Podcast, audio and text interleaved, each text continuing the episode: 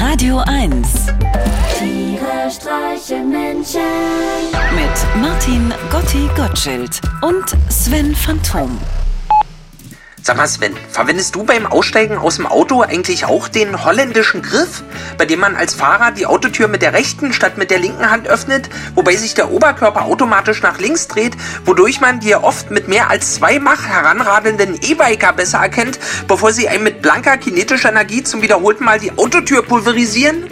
Nee, Gotti, das ist mir zu gefährlich. Seit es E-Bikes gibt, verlasse ich mein Auto eigentlich nur noch über Dachfenster. Wenn nur diese schrecklichen Drohnen nicht wären.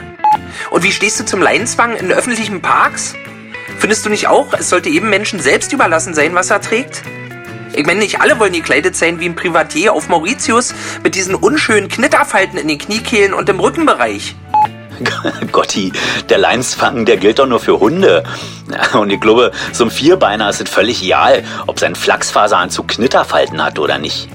Glaubst du nicht auch, dass die weiße Cellistin mit den Dreadlocks gar nicht wegen ihrer Dreadlocks von Fridays for Future ausgeladen wurde, sondern wegen des Cellos? Weil das Cello wurde ja Norditalien erfunden und die Dame mit den Dreadlocks kommt aus Niedersachsen. Neulich habe ich einen dicken Mann gesehen, der ist hier joggt. Für mich eindeutig kulturelle Aneignung. Ein starker Esser, der so tut, als ob er gerne Sport machen würde. Oder am Samstag in der Disco. Da bewegt diese eine Dame dermaßen lassiv die Hüfte und klatscht so provokant auf zwei und vier, dass ich ihr am liebsten eine Will Smith Bonusschelle verpasst hätte. Deutsche tanzen in der Disco bitte ausschließlich um den Maibaum in der Mitte des Saales und klatschen auf eins und drei. Und der Einzige, dem Dreadlocks meiner Meinung nach wirklich gut stehen, das ist der Predator.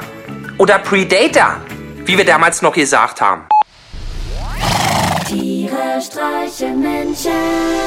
Jetzt auch als Podcast.